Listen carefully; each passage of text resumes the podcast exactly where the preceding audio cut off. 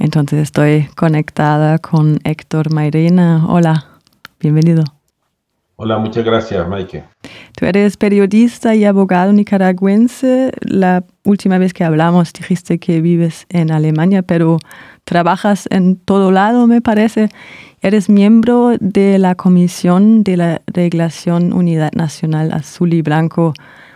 Y el domingo son elecciones entre aspas en Nicaragua y cuando se mira los medios de masa aquí en Alemania parece haber un consenso que el régimen Ortega Murillo es dictadura autoritaria y represiva. Como tú lo has dicho también, el régimen continúa con secuestros de miembros de la Unidad Nacional Azul y Blanco, las cárceles están llenas de presos políticos, pero también hay otras voces no tan altas de la izquierda comunista, conservativa, digamos, que hablan de una oposición de derecha conservativa, conspirativa y apoyada por los Estados Unidos. Y la última vez que hablamos, tú dijiste que no se ha logrado la unidad de los dos bloques de la oposición y también hay gritos de viva la contra en la oposición, pero, ¿qué hay más? He oído que los y las liberales dominan la oposición. ¿Cómo es em, constituida la oposición en ese momento?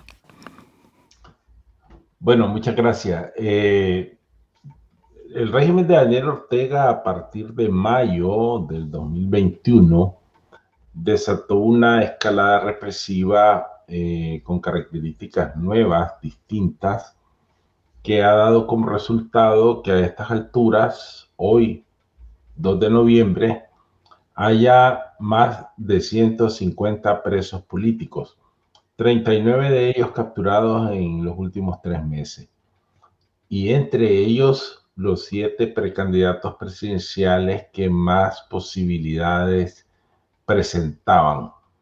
Y también eh, en esta escalada represiva, el régimen de Daniel Ortega eh, ha procurado descabezar a la oposición y al mismo tiempo callar medios y voces independientes.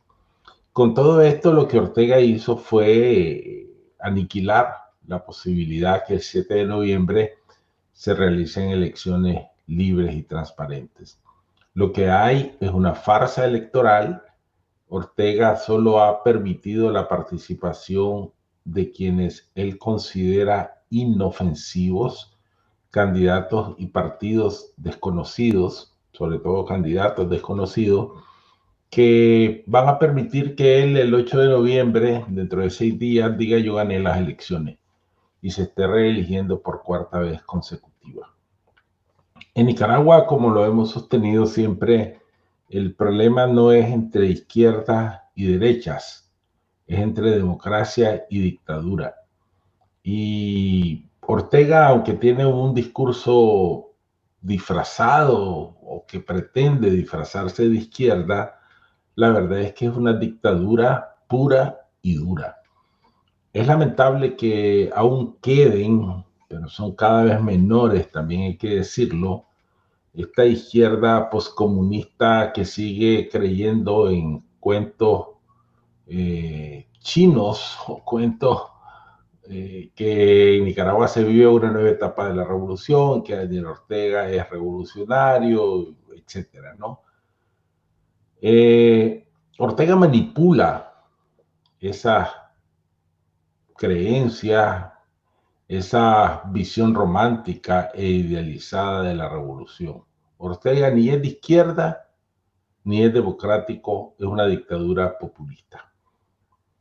La oposición hoy por hoy, yo diría que aunque no estamos, porque se nos ha impedido la participación en el terreno electoral, sí hay una oposición que coincide alrededor de puntos fundamentales como la liberación de los presos políticos, eh, la exigencia de la liberación de los presos políticos, la exigencia de restituir las libertades, la exigencia de que haya en Nicaragua elecciones libres y transparentes.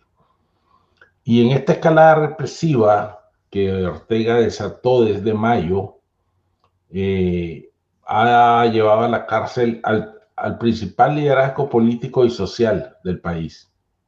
Y allí precisamente en la cárcel Ortega ha unido a la oposición, porque allí están empresarios, periodistas, liberales, gente de mi partido, UNAMOS, gente de la Unidad Nacional Azul y Blanco, liberales, en fin. Ortega ha unido a la oposición en la cárcel. La activista social Mónica Baltodano hace el pronóstico que las elecciones van a ser un engaño. Eso también se manifiesta en la detención de opositores y opositoras políticas, en su decapitación, como dijiste tú. Y la última vez que hablamos dijiste que Ortega de toda manera pierde porque la Comisión Europea ya anunció que no va a reconocer el resultado de un fraude electoral. Ahora la pregunta es, ¿qué papel tiene la comunidad internacional en ese asunto? ¿Cuánta presión tiene que enfrentar Ortega? Eh, distintos actores de la comunidad internacional, como la Unión Europea, la Organización de Estados Americanos y gobiernos en particular, han dicho no vamos a reconocer los resultados del 7 de noviembre porque eso es una farsa electoral, porque eso es una pantomima.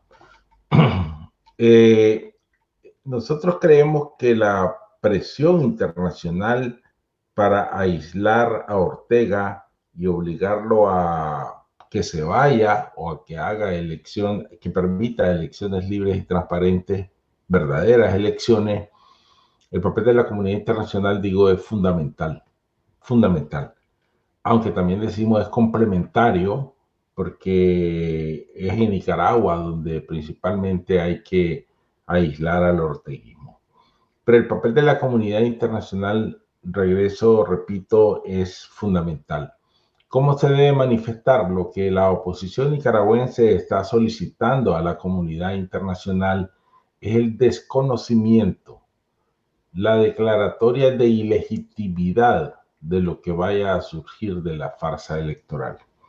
En días pasados, eh, el Consejo de Ministros de Relaciones Exteriores de la Unión Europea advirtió sobre esto al régimen de Ortega. Y nosotros esperamos que esto se traduzca en medidas concretas, en acciones concretas por parte de la Unión Europea, particularmente eh, con sanciones a los funcionarios violadores de derechos humanos y responsables de crímenes en Nicaragua. Y también esperamos, de hecho, la Organización de Estados Americanos tiene una asamblea general a partir del 10 de noviembre y estamos seguros, ya está en agenda, que allí se va a abordar la situación en Nicaragua. Por lo tanto, es de esperar que después del fraude, después de la farsa electoral del 7 de noviembre, haya medidas concretas de la comunidad internacional. Con sanciones también hay, em, creo que la, ¿cómo se dice? Em, creo que la población sufre em, y con, con el desconocimiento quiero continuar con la campaña en el net de la Unidad Azul y Blanco. Cerrarle la puerta a la dictadura este 7 de noviembre, quédate en casa para demostrar el rechazo. Eso me parece una campaña simbólica o cuál es el fin de eso. Bueno, primero quiero decirte que sobre el tema de la situación económica en Nicaragua y las afectaciones de las posibles sanciones, realmente la situación en Nicaragua, pues difícilmente puede estar peor que como está, peor a la situación, peor que a la situación que lo ha llevado el orteguismo es bastante difícil. Eh, pero en cualquier caso, si hay repercusiones sobre la población por medidas económicas de la comunidad internacional, eso es responsabilidad de Ortega, del orteguismo que ha llevado el país a esta situación. Ahora, eh, nosotros en efecto hemos impulsado esta campaña de quedarte en casa, de no asistir a las urnas en una muestra del repudio a la dictadura, eh, porque es la manera material, no solo simbólica, en que se va a demostrar que estas elecciones son ilegítimas y que no tienen el reconocimiento de la población. elecciones en las que no hay participación de la población, mucho menos participación libre, pues obviamente estarán cuestionadas en su naturaleza democrática, en su naturaleza participativa. De antemano te digo que las mm, encuestas realizadas últimamente arrojan un elevadísimo porcentaje de no participación de la población. Sin duda esto la dictadura va a manipularlo y va a intentar demostrar que hubo una participación masiva, que las filas eran interminables, pero la verdad es que eh, están obligando a, a empleados públicos, a soldados, a policías a asistir. Pero bien, no es solamente una campaña simbólica, eso se va a materializar y va a ser nuestra principal eh, demostración ante la comunidad internacional de que estas elecciones son ilegítimas y por lo tanto nuestro principal argumento para exigir elecciones verdaderamente libres. ¿Cuál es el papel de la Iglesia en eso? Bueno, eh, la Iglesia como institución eh, ha venido haciendo planteamientos más claros en cuanto a la necesidad de realizar elecciones libres y que se respeten las libertades ciudadanas. Muchos eh, sacerdotes y obispos transmiten con frecuencia, yo diría que de manera creciente en los últimos días, un mensaje de exaltación a los valores de la libertad y de la democracia y a la necesidad de que en Nicaragua haya elecciones verdaderamente libres.